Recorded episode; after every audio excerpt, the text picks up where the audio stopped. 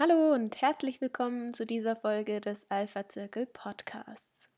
In der heutigen Folge spricht Andreas Mach mit Dr. Christian Ruck und Antonis Schwarz über den grünen Kapitalismus des 21. Jahrhunderts und die Auswirkungen auf Gesellschaft, Nachhaltigkeit und Klima. Guten Abend.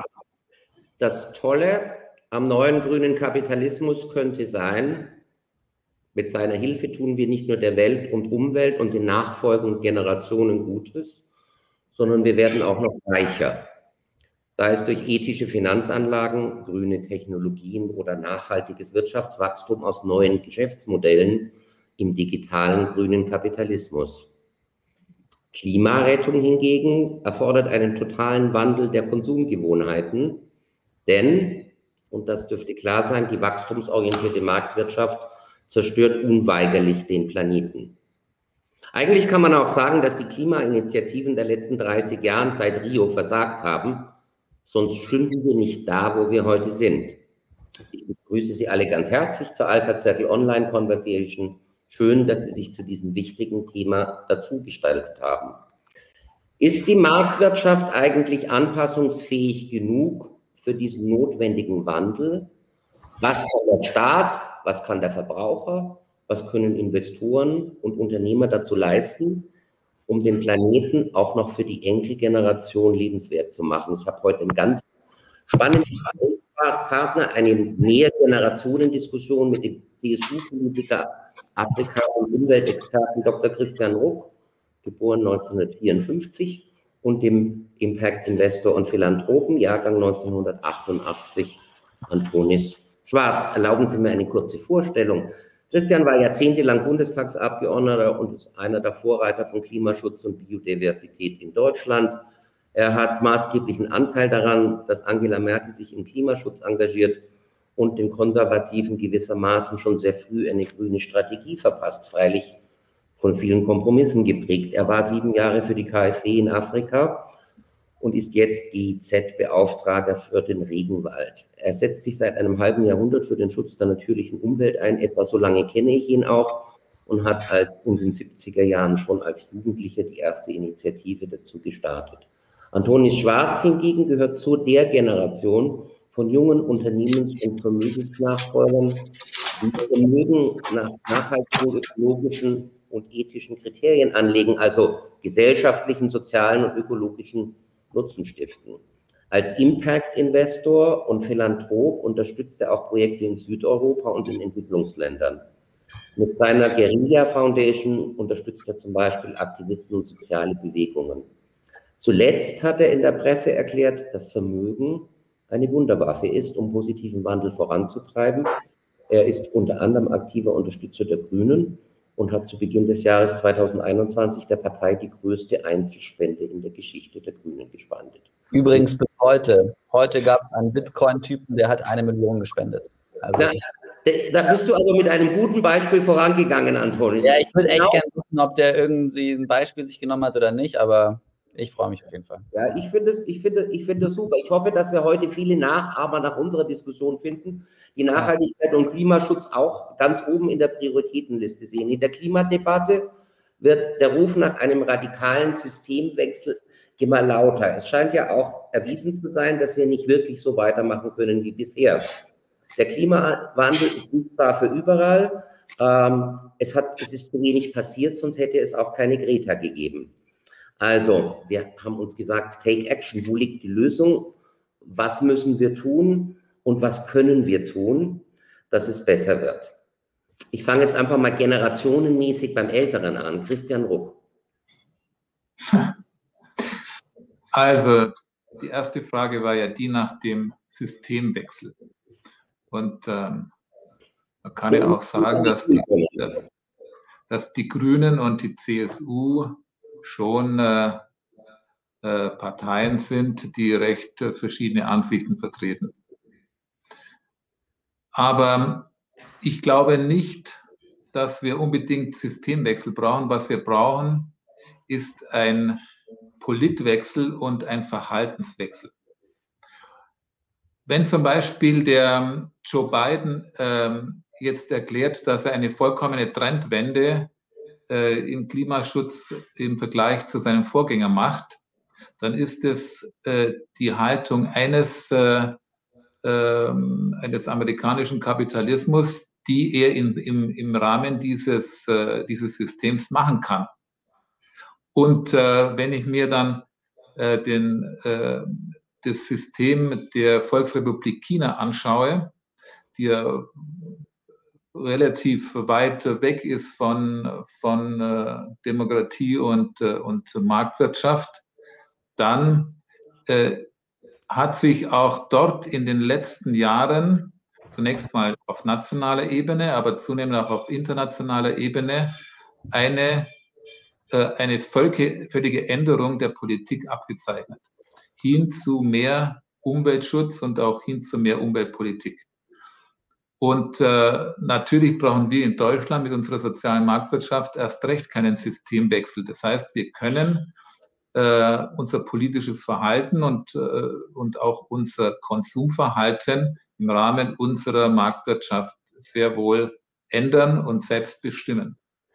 Und ähm, ähm, was wir allerdings äh, nötig haben, ist die Erkenntnis äh, weltweit, dass wir nicht so weitermachen können und dass ähm, alle wichtigen politischen Akteure diesen Politwechsel und diesen Verhaltenswechsel propagieren, dass sie ihn wollen und dass sie ihn auch umsetzen. Ja, und wahrscheinlich auch einen Rechtsrahmen dazu bieten, weil Verhaltenswechsel allein ja nicht reichen.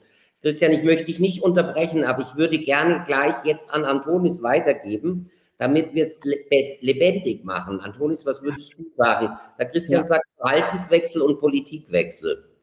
Ja, ja, ich würde ich würd ganz gerne auf dieses Wort Systemwandel eingehen, weil mich das schon ein bisschen aufregt. Also ich werde damit auch sehr viel konfrontiert und ich glaube, es entsteht sehr viel Verwirrung bei diesem Begriff Systemwandel im, in der deutschen Sprache, weil äh, im Englischen wird sehr viel gesprochen von Systemic Change, ähm, was ja eigentlich nicht Systemwandel heißt, sondern systemischer Wandel. Das ist schon mal ein bisschen was anderes. Und ich glaube, dass die Leute, die, sag ich mal, in Anführungsstrichen eher aus dem konservativen, wenn man böse sein würde, würde man sagen, neoliberalen Lager kommen, dass die einfach mit, mit allem möglichen Zeug um sich werfen und vor allen Dingen mit diesem Thema um sich werfen, dass wir quasi äh, Deutschland zurück in, in den Sozialismus, in den real existierenden Sozialismus, also in die DDR schicken wollen, ja. Und das, und das, das regt mich extrem auf. Also da wird einfach äh, alles durcheinander geworfen.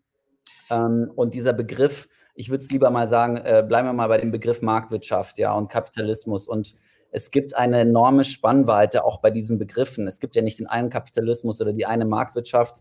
Es gibt Skandinavien und es gibt die USA und zwischen den beiden liegt eine extreme äh, Spannweite. Ja, deswegen muss man, glaube ich, in dieser Diskussion einfach mal ein bisschen, ähm, bisschen differenzieren und ich glaube, dieses, dieses Argument mit dem Systemwandel und ah, die Grünen wollen uns zurück in die Kommandowirtschaft schicken, ist einfach ein verzweifelter Versuch, den Status quo im Endeffekt äh, zu verteidigen ist der grüne Kapitalismus dann so eine Weiterentwicklung, eine zeitgemäße Weiterentwicklung der sozialen Marktwirtschaft? Ja, im Endeffekt, unser System ähm, hat ja die starke Tradition des Ordoliberalismus. Das heißt, der Staat muss der Wirtschaft bestimmte Grenzen setzen, ja. Das heißt wiederum nicht, wie ich auch gesagt habe, dass wir zurück in die Kommandowirtschaft oder sowas gehen sollen, sondern es heißt, die Politik muss der Wirtschaft ganz klare Vorgaben geben. Und ich könnte jetzt natürlich ewig viel äh, Beispiele dazu nennen, äh, CO2-Preis wahrscheinlich einer der wichtigsten Sachen. Aber ähm, da hat die Politik einfach zu wenig gemacht, wahrscheinlich weil wir in Deutschland auch einen gewissen Corporate Takeover von der Politik haben. Das haben wir sehr gut mit dem Dieselskandal auch gesehen. Und deswegen sind die Leute halt äh, zu Recht empört. Und äh, vor allen Dingen die jungen Leute, weil wir haben noch sechs Jahre, acht Monate ungefähr, dann ist das CO2-Budget für 1,5 Grad aufgebraucht und dann haben wir ein richtig dickes Problem. Und deswegen sind wir eigentlich gerade auf der allerletzten Eisenbahn unterwegs. Und ähm, also wenn man sich auch die wissenschaftlichen Studien anschaut, äh, also es schaut echt äh, ziemlich mies aus so. Und deswegen müssen wir halt jetzt ähm, noch mehr Gas geben bei dieser, bei dieser Umstellung und unsere Wirtschaft dekarbonisieren, äh, weil einfach so, ja, wie die Greta halt sagt, ist, the house is on fire. Jetzt die EU-Kommission will den Kontinent mit einer milliardenschweren Investitionsoffensive, nämlich dem Green New Deal klimaneutral machen. Äh, Christian Ruck hat es angesprochen, bei beiden klingt es ganz ähnlich. Äh, das geht genau in diese Richtung, eben kein Systemwandel, sondern die Weiterentwicklung der sozialen Marktwirtschaft in eine Form des grünen Kapitalismus, also ein engerer, ökologisch geprägter Rechtsrahmen, der mehr incentiviert als reguliert. Äh, dabei könnten dann natürlich Wachstum, Wohlstand, Pluralität, Individualismus und solche Dinge äh, erhalten bleiben. Ähm, Christian, glaubst du, dass das in Deutschland mit den Grünen, mit denen du ja jahrzehntelang zusammengearbeitet hast, gehen wird? Ja, ähm, sagen wir so, wenn der Wähler ähm, im, im Herbst äh, das entscheidet, was viele voraussagen, äh, was passieren wird, dann werden wir zusammenarbeiten äh, müssen. Das ist vollkommen klar. Und wir waren ja auch, ähm, gerade was ähm, Umweltthemen anbelangt, schon mal sehr nahe an dieser Zusammenarbeit.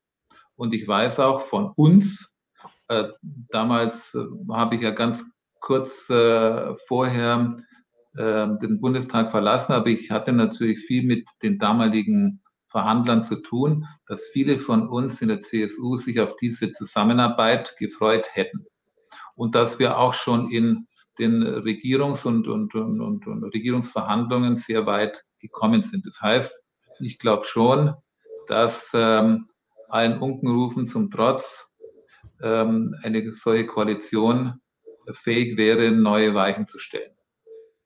Aber ich äh, habe natürlich auch eine gewisse Tradition mit den Grünen. Es gibt natürlich äh, ich, ich bin auch mit den, mit den Grünen gut ausgekommen bis heute, weil uns natürlich doch das Umweltengagement vereint, äh, über Grenzen hinweg. Aber es gab natürlich schon heftige Diskussionen auch, kann mich erinnern, mit Trettin zum Beispiel, weil ich ähm, den Atomausstieg äh, nicht zu schnell machen wollte, sondern äh, eben angepasst auch an, an, das Internationale. Und da waren wir natürlich äh, schnell in der Sache auseinander. Aber er hat auch gewusst, warum, aus Klimaschutzgründen. Und insofern glaube ich schon, dass, dass das eine tragfähige Koalition wäre, die natürlich dann auch den Auftrag hat, in diesen wichtigen Fragen Klima, Biodiversität und so weiter im eigenen Land und international ähm, entsprechend dann groß, große Schritte zu machen. Antonis, du hast den, vielen Dank, Christian. Antonis, du hast den eigentlich wichtig Punkt, nämlich die Frage der CO2-Bepreisung, Strich der Ökosteuern angesprochen. Äh, wenn ich einen ähm, sozialverträglichen Kohleausstieg äh, mache und wenn ich gleichzeitig auf Atomstrom verzichte, Mhm. Ähm, dann muss die Energie erheblich teurer werden. Das einerseits äh, bringt es schon mal höhere Energiepreise mhm. und, eine, und andererseits äh, steuerrechtliche Rahmenbedingungen, die wahrscheinlich auch auf Unternehmensergebnisse drücken. Ja. Äh, jetzt könnte man sagen, naja, das ist so wie unser Gesprächspartner neulich, der äh, Michael Durak von Develei sagten, Familienunternehmen müssen es sich halt auch leisten können, etwas Rendite in, den, in, in, in das Klima zu äh, stecken, weil äh, der Christian Ruck sagt, die grüne Lunge, die haben wir nur einmal und wenn wir die, wenn wir die verlieren, dann ist sie halt weg. Also äh, das ist das höchste Anliegen. Auf der anderen Seite haben wir ja sehr viele Kritiker, die sagen, die Steuern und die CO2-Bepreisung machen den Wohlstand kaputt. Und auf die Art und Weise können wir gar nichts machen. Dann können wir nämlich auch nichts für die äh, Entwicklungsländer mehr tun und für Deutschland schon gleich dreimal nicht. Und dann laufen wir in eine Ökodiktatur. Was machst du mit den Leuten, die dir sowas sagen, Antonis? Ja, ich meine, ein gutes Beispiel ist ja Frankreich, was da passiert äh, ist. Ähm, die äh, Regierung dort hat ja eine äh, Steuer aufs Benzin erhoben und das war ja eigentlich der Auslöser für die ähm, Gelbwesten-Proteste. Und ähm, es gibt extrem gute äh, Vorschläge vom Forum Ökologisch-Soziale äh, Marktwirtschaft, die an dem Thema CO2-Preis seit Jahrzehnten dran ist. Und äh, das kann man ganz schön lösen, indem man ähm, äh, quasi die Leute entlastet, die eigentlich ähm, prozentual am meisten zahlen würden äh, von ihrem Einkommen, also sprich die ähm, die Geringverdiener und im Endeffekt, es muss, es muss mit, einem, äh, mit einer gewissen Umverteilung verbunden werden, die, diese CO2-Bepreisung, dann ist es auch ohne, ohne weiteres möglich. Ähm, wenn jemand den Begriff Umverteilung verwendet, ja. dann steckt dann schreckst normalerweise du und die Deinen besonders auf. Ich habe dir vorhin ja. in der Vorbesprechung von dem Mittagessen erzählt, mhm. äh, das ich heute hatte mit einem bayerischen Unternehmer. Da brauchen wir jetzt, das brauchen wir jetzt nicht nochmal ausführen. Ja. Ähm, vor der Umverteilung haben die Menschen am meisten Angst. Ja. Und wird natürlich dann auch sehr gerne auf ein mögliches Bündnis äh, äh, Grün-Rot-Rot verwiesen. Ja. Und dann kommt gleich das Interview mit der neuen linken Vorsitzenden und mhm. die hat gesagt, da soll man erstmal jeder 30 Prozent von seinem Vermögen abgeben. Ja, also ich meine, unser System heute ähm, verteilt ja auch schon gewisserweise ähm, Vermögen um, vielleicht nicht besonders effektiv, aber das ist nochmal ein anderes Thema. Und ähm, also wenn wir beim, beim Thema Umverteilung sind, ich habe jetzt gerade nur das Beispiel genannt mit dem CO2-Preis, ja, ähm, dass quasi die, die Geringverdiener entlastet werden, weil ich glaube, was wir nicht in Deutschland haben wollen, ist das, was in Frankreich passiert ist. Also quasi, dass wenn wir eine CO2-Steuer beschließen, dass da eine kleine Revolution ausbricht und dass wir hier äh, in Berlin oder was weiß ich wo äh, brennende, Müll, brennende Mülltonnen überall haben. Also es kann nicht, es kann nicht gewollt sein. Deswegen muss diese CO2-Steuer sozial verträglich ähm, gestaltet werden, ähm, sonst steigen uns die Leute aufs Dach, äh, um es ganz einfach auszudrücken. Christian. Ja. ja. CO2-Steuer, Steuern und Engagement für die Umwelt. Also das Thema, äh, mit welchen Instrumenten ich den Klimawandel in den Griff kriege, ist natürlich äh, mit de, das wichtigste Thema. Ne? Und da kann man viele Fehler machen, sodass man am Schluss mit den guten Absichten in die entgegengesetzte Richtung fährt. Zunächst mal, ähm, ich, ich äh, bin schon etwas gebrannt, ein gebranntes Kind von der äh, Diskussion um die Energiewende äh, vor einigen Jahren. Dafür war ich ja auch mit zuständig in der Fraktion und von den Diskussionen, die da abgelaufen sind. Also, äh, und aus diesen Diskussionen möchte ich schon ein paar Thesen für eine äh, effektive weltweite Energiewende ziehen. Zunächst mal ähm, ist es wichtig, dass man nicht mit denselben Instrumenten verschiedene Ziele treffen will. Und deswegen ist es auch wichtig, dass ich äh, den Klimawandel mit Instrumenten bekämpfe, äh, die wirklich dazu geeignet sind und die dazu effizient sind. Und die Frage, wie das dann sozial abgefedert wird, mit anderen Instrumenten, die dafür halt auch besser geeignet sind. Aber wenn ich die beiden Dinge vermische, dann kann es sein, dass ich, dass ich da ende, wo ich eben bisher geendet bin, nämlich ähm, nur äh, auf, in einer Energiewende, die eben auf halbem Wege stecken bleibt. Und das Zweite ist, ich kann bei diesen großen Aufgaben, die vor uns stehen, und zwar nicht bloß in Deutschland, aber auch in Deutschland, das ist auch meine Theorie damals gewesen, ich kann nur erfolgreich sein, wenn ich die auch ökonomisch effizientesten Instrumente einsetze. Und der Hintergedanke damals von uns war, ähm, und ich muss zugeben, dass ich dann in, in, in mit dieser Idee ähm, auch unterlegen bin am Schluss. Der Hintergedanke war, dass wir durch Energieeffizienz und äh, unsere Stärke in der Technologiefrage so stark werden, auch ökonomisch und so wettbewerbsfähig, dass die großen Mitkonkurrenten und Mitindustrienationen gar nicht anders können, als äh, uns zu folgen. Und dann wären wir nicht nur Vorreiter gewesen als Märtyrer, sondern, je, sondern äh, eine Gesellschaft, die andere mitgerissen hätte und das wäre eine Win-Win-Situation für das Klima gewesen und auch für äh, das Wachstum, für den Wohlstand. Und, ähm, und dann äh, gab es natürlich äh, ein Phänomen, das bei uns in Deutschland nicht anders ist wie anderswo, aber natürlich auf weltweiter Ebene noch verzehnfacht ist. Und das sind die vielen Partikularinteressen, wo ich überhaupt niemand ausnehme, weder die Wirtschaft noch die Gewerkschaften noch äh, die Landwirte, äh, noch viele andere, die Wähler, die Partikularinteressen, die einfach äh, vieles dann dafür gesorgt haben, dass vieles eben nicht so rein und puristisch durchgedrungen ist, wie es hätte sein sollen. Ich sage nur als Beispiel ähm, die Diskussion äh, um die Windenergie äh, im Norden offshore, aber keiner will die Leitungen dann durch Deutschland haben. Oder die Diskussion um Desertec, wo der Gedanke doch wirklich bestechend ist, dass man die nordafrikanischen Staaten was verdienen lässt an einem Strom, an dem Solarstrom, der dort viel billiger und viel besser zustande kommt als bei uns. Aber ähm, diese Partikular...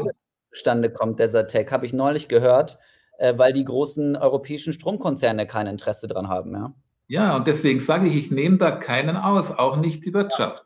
Wenn das Ganze klappen soll, und daran hat eigentlich jeder Interesse eigentlich, dann muss es eine kritische Masse von von äh, Anführern geben in allen Bereichen, auch, äh, auch Politiker, die dann auch äh, entsprechend hartnäckig sind. Ja?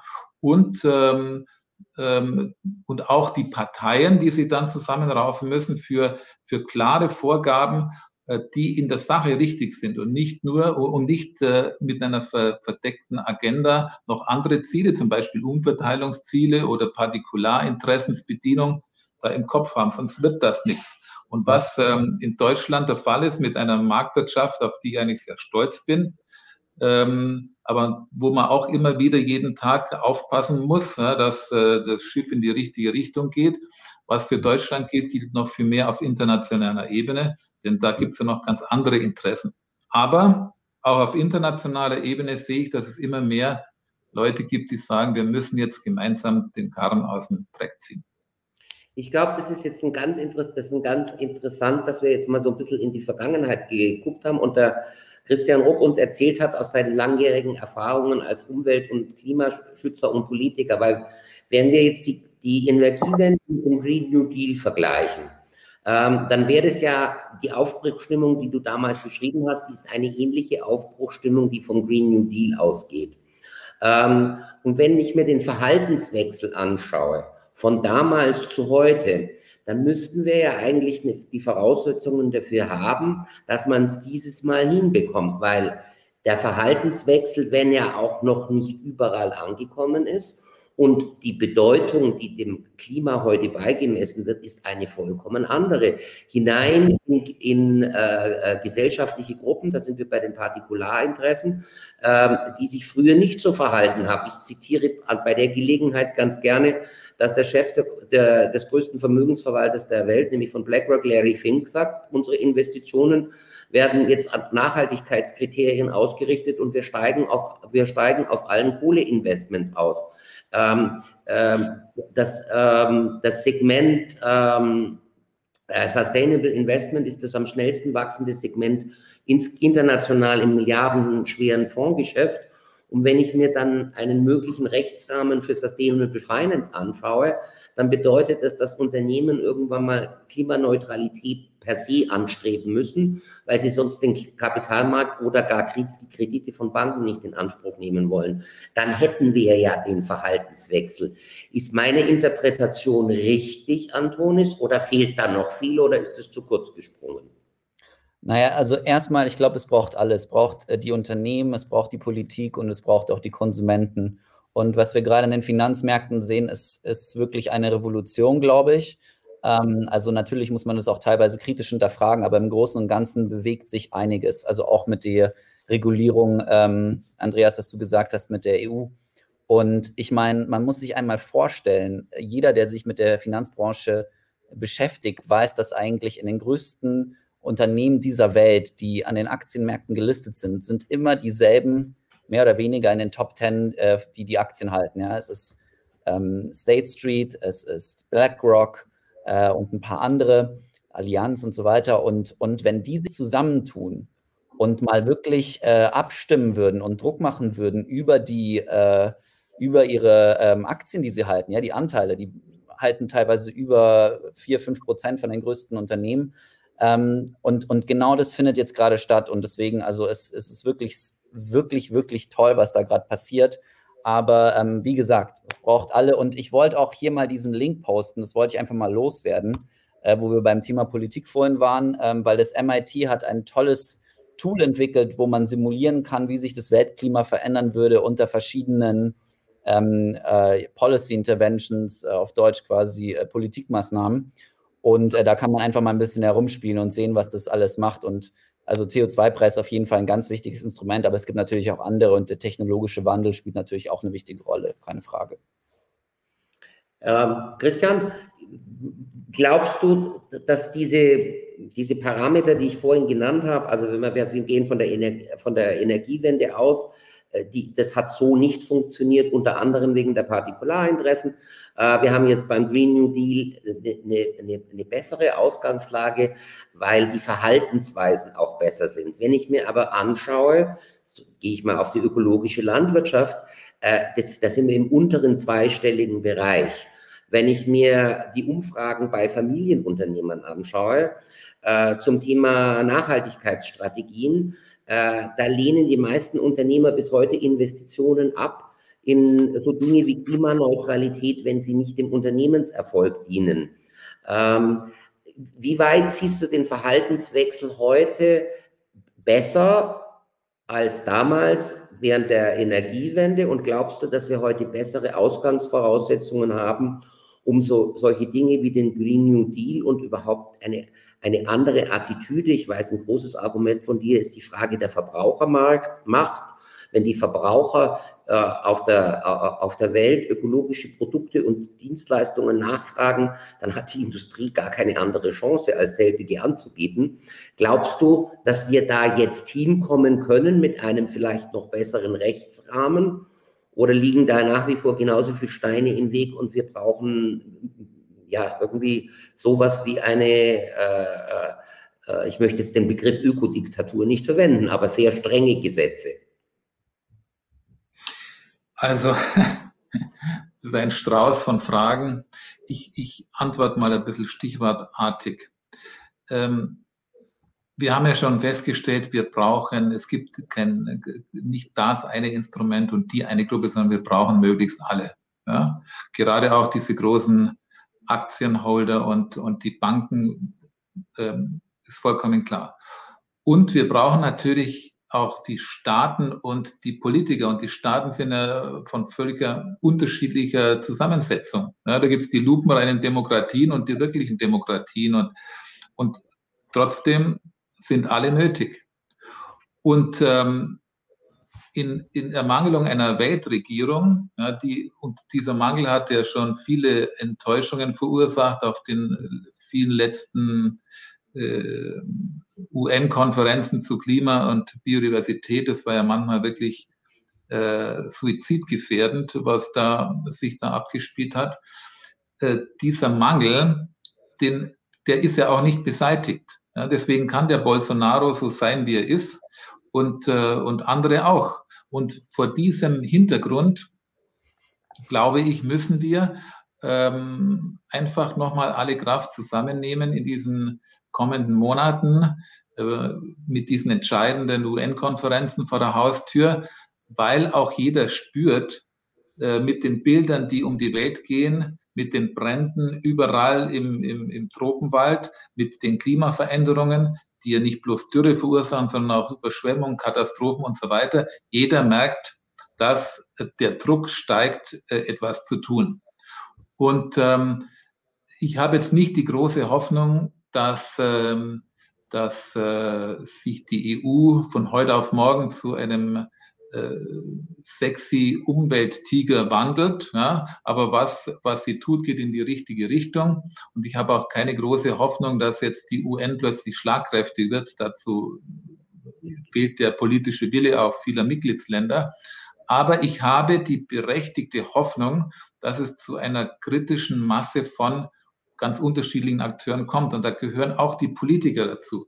Ich merke das ja, weil ich in diesen Verhandlungen um den, den Connex Klima-Wald international äh, auch äh, äh, integriert bin und deswegen auch der Wille, sich erstens zu vernetzen und zu streamlinen und zweitens wirklich zu zu Durchbrüchen zu kommen. Und was mich auch, was mir auch Hoffnung gibt, ist, dass viele dieser Akteure auch zunehmend äh, private Philanthropen, das war auch wichtig, dass die auch irgendwie sich mit streamlinen lassen, dass viele dieser Akteure auch bereit sind, ohne äh, dass das ähm, internationale und völkerrechtlich verbindende Abkommen in, in, äh, bis zum letzten Komma ausverhandelt wurden, in Aktion zu treten gemeinsam. Gemeinsam ähm, Aktionen und viel Geld auf den Tisch zu legen, viel, viel Geld und zu sagen, wenn der große Schlag mit den äh, fast 200 Nationen nicht gelingt, dann machen wir es eben mit 20, 30, 50 Ländern. Ja, diese Bewegung, die äh, merkt man und äh, die geht auch bis hin zur Volksrepublik China, wo sich auch äh, abzeichnet, dass, äh, dass, äh, dass sich da was tut. Aber ein ganz wichtiger Punkt, äh, äh, Andreas, den hast du angesprochen, das ist tatsächlich äh, etwas, was unschlagbar ist, mit einer größeren Macht als, als äh, eine politische Macht und das ist das Verbraucherverhalten. Es ist in der Tat so, dass äh, die Konsumenten und gerade auch der EU-Markt ein Gamechanger sein können. Ja? Die können ein Gamechanger sein, nur es muss in die richtige Richtung gehen. Und da gibt es einige Knackpunkte. Und einer der wichtigsten Knackpunkte ist, dass ich erstmal eine größere Transparenz herstellen muss von dem, was wirklich der Umwelt dient, wenn ich es kaufe. Ja? Dass ich wirklich wissen muss, wenn ich, ähm, wenn ich Tropenmöbel kaufe, wo sie wirklich herkommen. Und da ist noch eine große Lücke. Da stelle ich mich mir auch vor, weil mit Umweltlabels ja wirklich äh, inzwischen auch viel Schindluder getrieben wird, dass es sowas ähnliches gibt wie die Stiftung Warentest, also eine Stiftung, die erklärt, welche Label wirklich vertrauenswürdig sind und welche nicht. Aber diese Transparenz verbunden mit äh, der, der, der potenziellen Marktmacht, die ist, glaube ich, ein ganz entscheidender Faktor. Und auch da denke ich zum Beispiel an das Verhältnis Amazonien-EU. Ne? Wenn es zu Regelungen käme auf solchem Niveau, dass ich wirklich umweltfreundliches Verhalten auch in Amazonien rentiert für die Brasilianer und für andere, indem äh, die EU die richtigen Stellschrauben dreht, dann hätten wir wirklich viel gewonnen. Ne, funktionieren wird es wahrscheinlich sowieso nur, wenn wir äh, Wachstum, Innovation und Zukunft erhalten können. Also ich meine, jetzt denken wir mal an das Engagement der Industrienländer für den Klimaschutz in Afrika oder wie du gerade angesprochen hast, in Südamerika.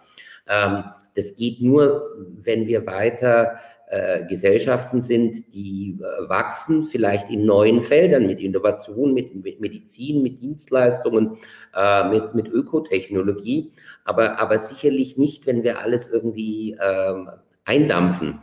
Äh, Antonis, was ist deine Meinung dazu?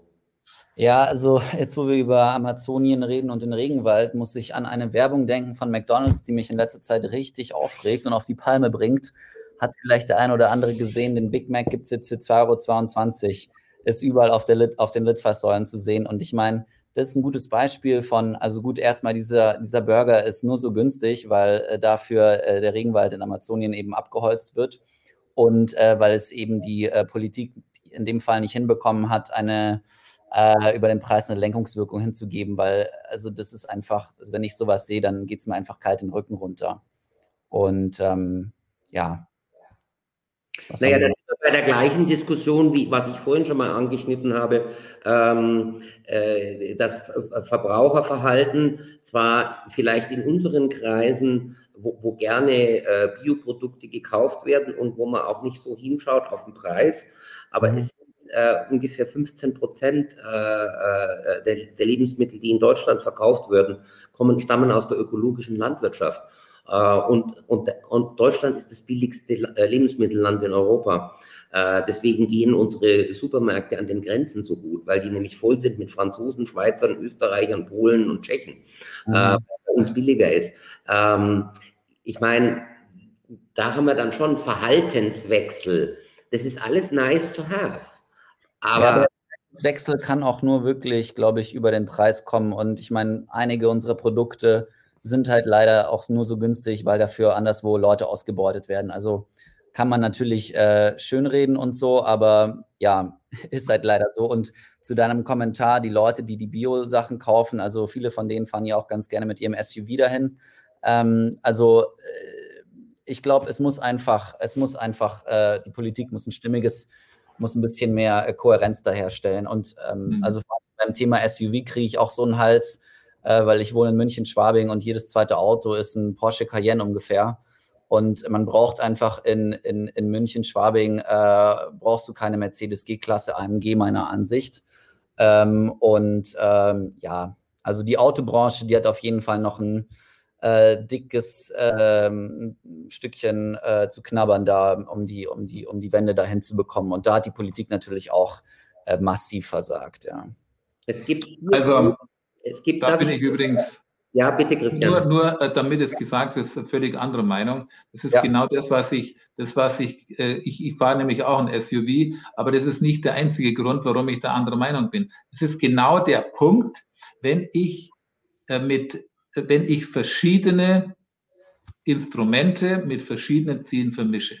Mhm. Es ist mir doch vollkommen wurscht, was die Leute fahren, wenn hinten nichts rauskommt dann sollen sie halt, äh, es ist vollkommen wurscht. Aber zu sagen, zu sagen, wer einen SUV fährt und überhaupt die ganze, die ganze Automobilindustrie, äh, die soll äh, den, den, den Teufel reiten, das ist genau der Punkt, wo ich völlig anderer Meinung bin. Ich möchte eine äh, überlebensfähige und auch eine konkurrenzfähige Automobilindustrie. Und ich mhm. möchte genauso, dass ähm, das Auto der Zukunft ganz anders ausschaut. Und die können noch so groß sein, da, kann, da können äh, drei Familien drin Platz haben. Das ist ein richtiger SUV, der kann von mir aus auch äh, im Winter durch äh, die Pfützen fahren. Wenn dabei nichts mehr hinten rauskommt, ist ja. das genau das, was ich äh, will. Und ich will keine, ich will ja. keine, kein SUV-Bashing, wo es ja. überhaupt nicht nötig ist. Verstehen Sie, was ich meine? Ich möchte mich konzentrieren.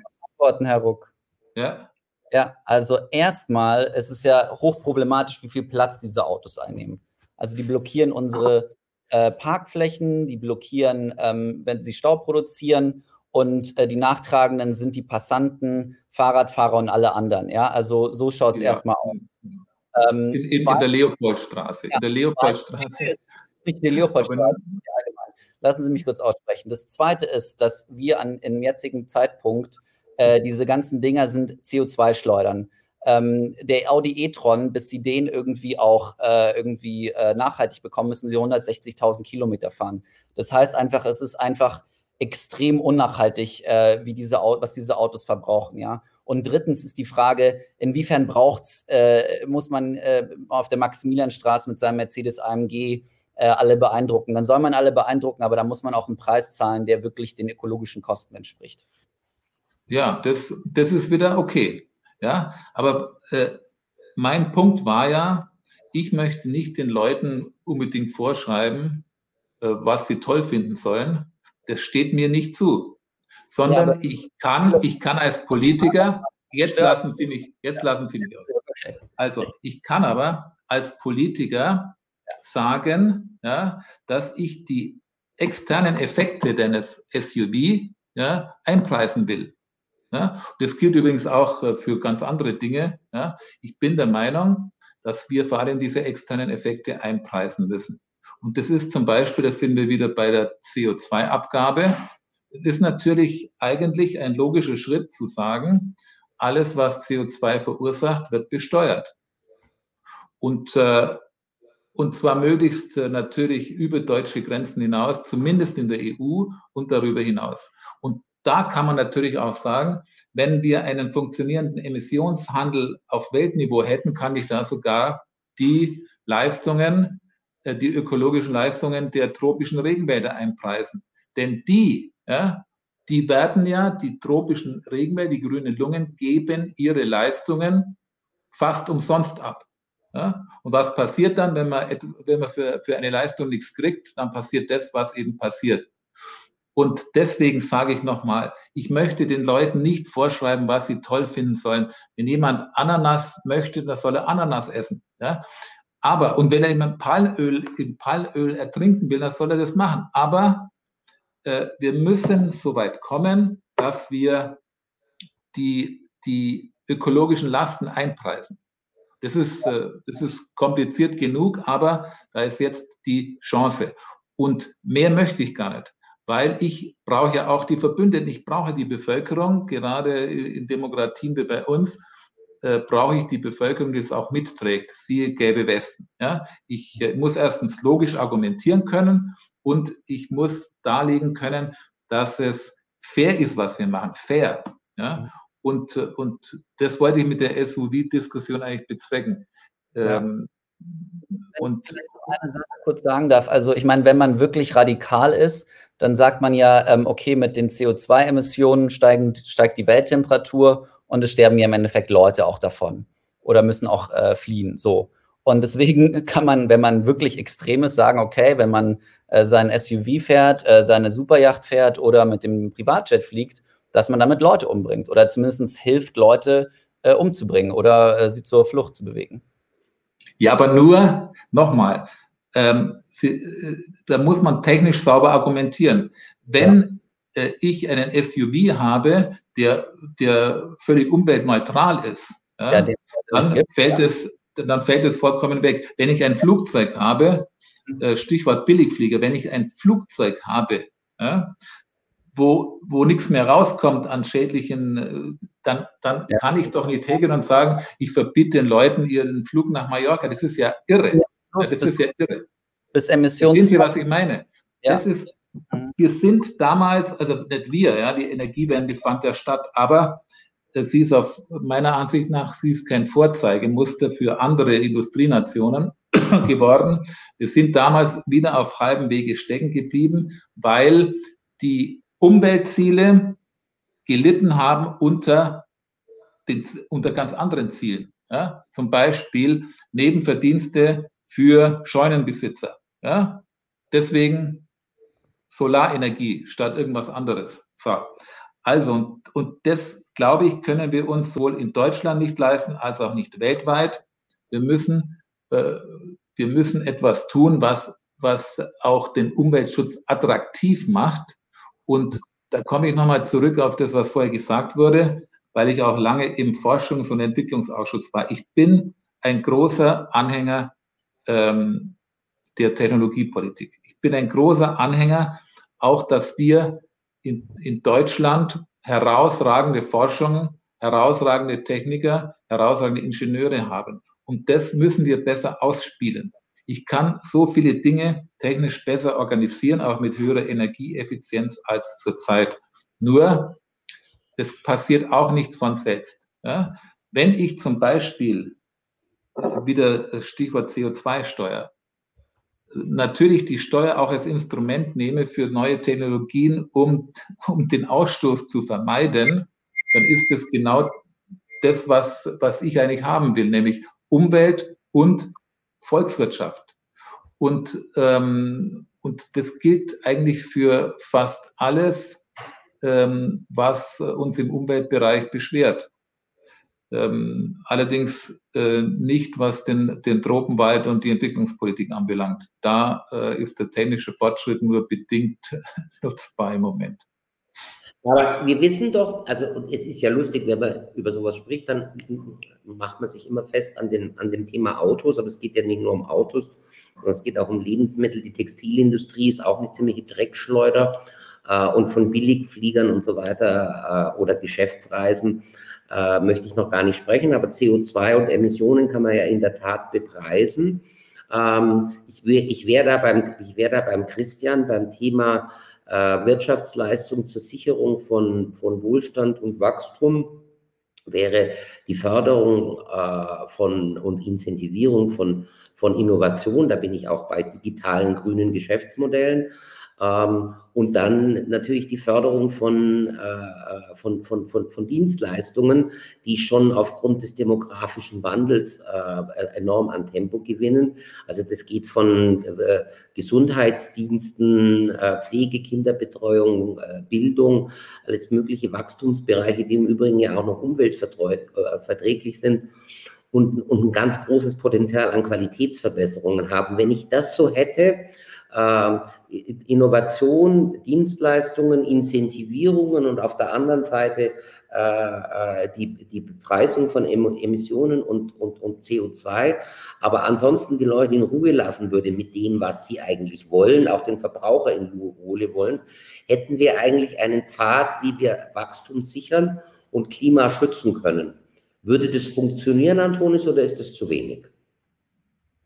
Ja, es ist zu wenig. Ich glaube, das, das Thema ist, ist extrem komplex und eine Perspektive, die ich jetzt hier noch einbringen wollte, ist die ähm, der Klimagerechtigkeit, wo es ja auch darum geht, dass wir uns als Land ähm, auch nur so weit entwickeln konnten, ähm, weil wir eben auch unser äh, auf, auf Kosten von anderen leben. Also sprich, wir haben der Westen hat äh, extrem viel historisches CO2 verbraucht und jetzt sind wir an dem Punkt, dass unser Budget eigentlich aufgebraucht ist so und ähm, und wir haben da auch irgendwie eine, eine, eine, extreme Verantwortung, finde ich, dem globalen Süden gegenüber. Ähm, und äh, also das ist vielleicht auch noch so eine Sache, ne, dass, ähm, dass wir vielleicht da ein bisschen die, äh, die Gerechtigkeitsperspektive auch noch mit reinnehmen.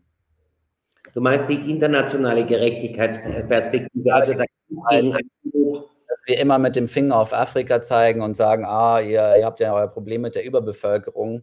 Aber ähm, ja, wenn jeder Mensch in Afrika so leben würde wie wir hier, dann ähm, bräuchten wir vier bis fünf Erden wahrscheinlich. Das bringt mich, das bringt mich zu der Frage, die ich dem Christian unbedingt nochmal stellen möchte, weil das vorhin ein bisschen untergegangen ist. Äh, du bist sehr engagiert für den Regenwald, unter anderem in Afrika und hast es vorher allerdings nur in einem Nebensatz gesagt. Warum ist das Engagement der Industrieländer für den Klimaschutz in Afrika, also zum Beispiel im Kongo-Becken oder in Südamerika, so, bedeut so bedeutend? Und was ist dort in den letzten Jahren an positiven und negativen geschehen, um diese von dir genannten grünen Lungen zu erhalten oder zu zerstören? Also, zunächst mal, was ist geschehen? Es ist sehr viel geschehen. Ähm, ich bin schon sehr stolz zum Beispiel darauf, wie ähm, unser Entwicklungsetat erstens gestiegen ist und zweitens gekrönt wurde. Heute ist selbstverständlich in dem Entwicklungsetat, was vor 40 Jahren äh, völliges Neuland war, zum Beispiel Zusammenarbeit mit NGOs, das war völlig unbekannt. Ja? Oder äh, die, die, das war schon revolutionär, als wir in der Jungen Union von unseren, ähm, von unseren Altvorderen, Franz Josef Strauß und Co., gesagt haben, wir müssen jetzt ähm, mehr tun für die Rettung des Regenwaldes. Das war damals völlig neben der Agenda. Also da hat sich viel getan, aber man muss auch sagen, dass äh, die Probleme stärker gewachsen sind als die Lösungen. Und dass auch die grünen Lungen massiv unter Druck sind ich meine, äh, die Bilder vom Amazonas kennt man. Äh, da bin ich übrigens ähm, ähm, ähm, schon auch der Meinung, weil Sie sagten, Verantwortung für, für Leute, die sterben, ja, für ganze Inselwelten, die untergehen. Ähm, da bin ich auch der Meinung, dass man auch in der internationalen Strafgerichtsbarkeit einen solchen Tatbestand der bewussten Herbeiführung von Umweltverbrechen ja, aufnehmen muss. Das ist auch äh, ein schwieriges Unterfangen, bis man das mal durch hat, aber man muss es zumindest mal anfangen. Und das könnten wir anfangen. Ja? Aber ähm, das ist natürlich, muss ich zugeben, schon eines meiner Lieblingsthemen. Wie, wie kann ich die grünen Lungen retten? Und ähm, ich muss sagen, dass ich nach sechs Jahren Leben und, und Arbeiten in Afrika äh, eine vollkommen andere Haltung zu Afrika habe als vorher, trotz vieler Dienstreisen. Und deswegen viele Dinge so nicht mehr sagen würde im Bundestag äh, nach diesen sechs Jahren. Aber ähm, was, glaube ich, ganz notwendig und wichtig ist, ist erstens, dass man ähm, die Realitäten in den Tropenländern sieht, wie sie sind und nicht, wie wir sie gerne hätten. Das ist äh, der, der Schritt Nummer eins. Der Schritt Nummer zwei ist dann, dass man auch hier sieht, dass äh, Geld die Welt regiert. Ähm, und das, das gilt für die die Armen, die jeden Tag um ihr Überleben kämpfen, ja, an der, sozusagen an der, an der Urwaldfront. Und es gilt für die Business-Eliten in den Ländern genauso. Es geht immer um das eine. Und deswegen äh, werbe ich dafür und plädiere ich dafür, dass äh, wir die Vergütung dieser öffentlichen Güter, die diese Wälder in diesen Ländern hergeben, einfach äh, anders vergüten als bisher. Bisher ist es Peanuts, obwohl die Summen auch beachtlich sind, ja, hier eine Milliarde, da eine Milliarde, aber die Vergütung dessen, was hier produziert wird, ja, äh, durch den Wald und durch diese berühmten äh, großen Moore, diese Vergütung findet nicht statt. Und wenn sie nicht stattfindet, kann man niemandem verdenken, ja, dass es halt zu Alternativnutzung kommt, zu Palmöl, zu, zu Rindviechern, für McDonalds und so weiter. Und deswegen plädiere ich auch dafür, dass äh, die grünen Lungen den adäquaten Anteil an den Klimamitteln kriegen, die in Glasgow verhandelt werden. Und das ist etwas, was wirklich ähm, eine Änderung des Spiels sein könnte. Das ist immer noch keine Garantie, dass nicht abgeholzt wird, aber der, der Wald, der stehen bleibt, hat dann einen ganz anderen Wert für die Länder, ja, für die Länder als jetzt. Und dann überlegt sich auch ein Finanzminister zehnmal, ob er so eine großflächige Abholzung äh, abgibt, äh, legal oder illegal. Er wird dann plötzlich auch Gegenwind haben von den Leuten, die von diesen Vergütungen profitieren. Das Ganze klingt einfacher, als es ist. Es gibt äh, einige Probleme. Monitoring, es muss zu einem Deal kommen. Ähm, die Afrikaner zum Beispiel, die Länder, mit denen ich ja viel zu tun habe, die haben auch eine Deklaration unterschrieben, wo sie sagen, wir wollen dann auch äh, unseren Teil der Verantwortung äh, stärker tragen als bisher. Das ist der Deal. Ja? Mehr Geld für mehr Action. Aber ich glaube, wenn wir diesen Deal nicht hinkriegen, dann wird es keine Chance geben, äh, die grünen Lungen zu erhalten. Antonis, und wo kann das Geld herkommen? Das ja. Geld wird ja verhandelt. Also, ich sage jetzt mal, ich sage jetzt mal, dass, dass ja jeder jetzt aufrüstet und sagt, wir müssen dieses 100 Milliarden Dollar Ziel in Glasgow erreichen. Und das Geld hat verschiedene Herkünfte, auch private, auch Unternehmen äh, und natürlich auch öffentliche Mittel. Und bei den öffentlichen Mitteln, das kann ich auch äh, sagen, äh, gibt es eine Reihe auch von europäischen Staaten, die große Summen in die Hand nehmen werden. Und deswegen habe ich nicht gesagt, das ist eine eigene Diskussion, gibt es einen gerechten CO2-Preis? Ich habe nicht gesagt, was ist der gerechte Preis? Ich habe nur gesagt, von den Mitteln, die die Weltgemeinschaft in Paris für 2020, ja, jetzt haben wir dann 2021, äh, eigentlich versprochen hat, in einen Klimatopf zu, äh, zu bringen, nämlich diese 100 Milliarden pro Jahr. Von diesem brauchen die Entwicklungsländer vor allem wegen dieser grünen Lungen den adäquaten Anteil dessen, was die grünen Lungen wert sind. Ja, und zwar Anteil am Klimaschutz. Das heißt, wie viele Millionen Gigatonnen sind da gespeichert? Wie sind die Nettosenken? Das weiß man inzwischen ja alles. Und daraus kann ich zumindest einen ungefähren Anteil an diesen 100 Milliarden errechnen. Und um den geht's. Und dann kommt natürlich die Frage, ähm, wer bekommt das Geld, unter welchen Voraussetzungen und wie kriegen auch die kleinen Leute, ja, die Gemeinden, die Kommunen äh, vor Ort ihren Anteil. Das alles äh, könnte ich jetzt äh, auch referieren, aber dann brauchen wir noch eine Stunde länger. Aber es ist machbar und jetzt ist der Zeitpunkt, wo man das durchziehen muss. Antonis, wie sieht die Krisenfinanzierung aus deiner Sicht aus? Also von staatlicher Seite reden wir jetzt. Ja. Ähm, die Leistungen, die Staaten zu erbringen haben, vor allen Dingen ja, in der Postpandemie, sind ja sehr groß. Also ich glaube, vielleicht kann man auch das Geld benutzen, das für schädliche Subventionen zum Beispiel draufgehen. Also der deutsche Staat gibt ja einiges an, an, an Emissionen, äh, an Emissionen, sage ich, an, an Subventionen an die, äh, die in fossile Energien gehen, könnten in, in solche Programme fließen. Und ich meine, was Herr Ruck sagt, ist extrem richtig dass wir ähm, Staaten ähm, für, für die Ökosystemleistungen ihrer Ökosysteme äh, remunerieren, dass es da auch einen, einen, entsprechenden Anreiz gibt, diese zu erhalten, also vor allen Dingen den Amazonas. Und äh, ich glaube, das weist uns schon auf ein etwas anderes Wirtschaftssystem hin, wo kritische Ökosystemleistungen eingepreist werden. Weil den Amazonas gibt es nun mal nur einmal und wenn der weg ist, dann haben wir ein richtig dickes Problem. Den kann man dann auch nicht mehr einfach so mit einem, äh, mit einem Wunderstab irgendwie wieder zurückzaubern. Ähm, die Arten sind dann auch futsch. Und ähm, also es, es, ist wirklich Make or Break. Entweder wir schaffen es halt jetzt in den nächsten, ich sag mal, 10, 20 Jahren, das, das, den, den, den Tankern noch auf die richtige Spur zu bringen, oder wir haben halt ähm, einfach für die nächsten Generationen einfach massive Probleme. Das bringt mich zur abschließenden äh, äh Publikumsfrage, die jetzt von mehreren Seiten gekommen ist und die heißt, können Sie, können, es geht an den Antonis Schwarz, ähm, können sich denn auch unter den Grünen die Unternehmer auf ökonomisch machbare Umweltstandards und CO2-Bepreisung einstellen, die Unternehmer und Kapitalismus freundlich sind?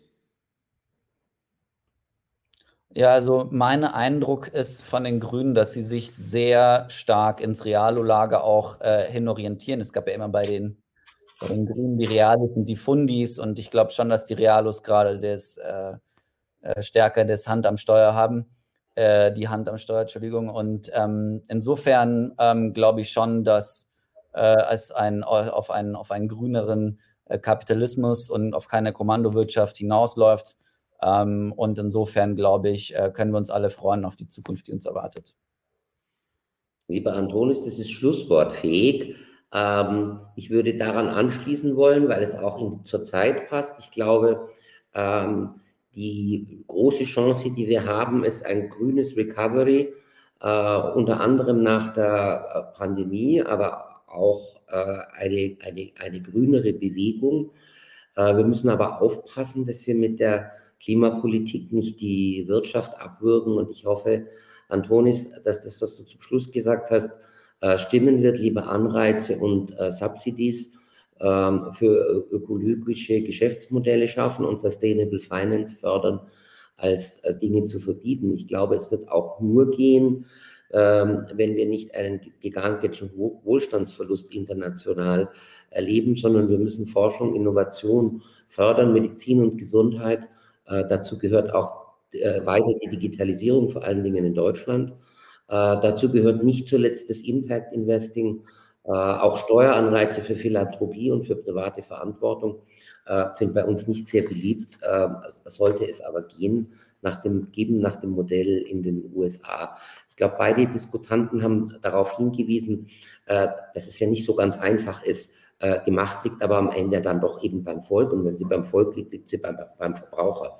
Ähm, und der muss einen Verhaltenswechsel auch durchgängig machen. Das nützt nichts, wenn wir bei 15 bis 20 Prozent ökologischer Landwirtschaft bleiben und trotzdem Schweinenackensteaks für 96 Cent verkauft werden. Es müssen Produkte nachgefragt werden und gekauft werden, die ökologisch sind. Und es geht auch wieder nur mit einem Rahmen, der Innovation und Wachstum äh, stimulisiert. Äh, dazu braucht es aber auch die Menschen, und das klingt jetzt vielleicht dämlich, aber äh, das ist einfach so, denen Menschen, denen Klima, Umwelt und Soziales echtes Anliegen ist.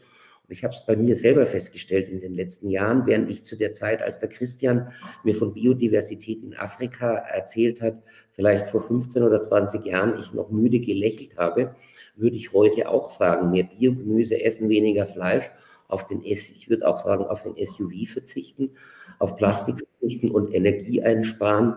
Äh, ich finde auch inzwischen Bäume pflanzen und Bienen schützen nicht mehr, nicht mehr komisch, sondern würde mich selber dafür einsetzen. Ich hoffe, dass das viele andere auch noch machen.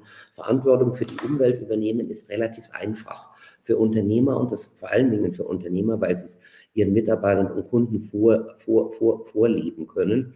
Und es ist interessant zu beobachten, wenn man zum Beispiel Plastikverpackungen äh, äh, kritisiert und sagt, warum hat ihr das? Dann gibt es immer eine dumme Ausrede. In Wirklichkeit könnte man es eben einfach auch machen.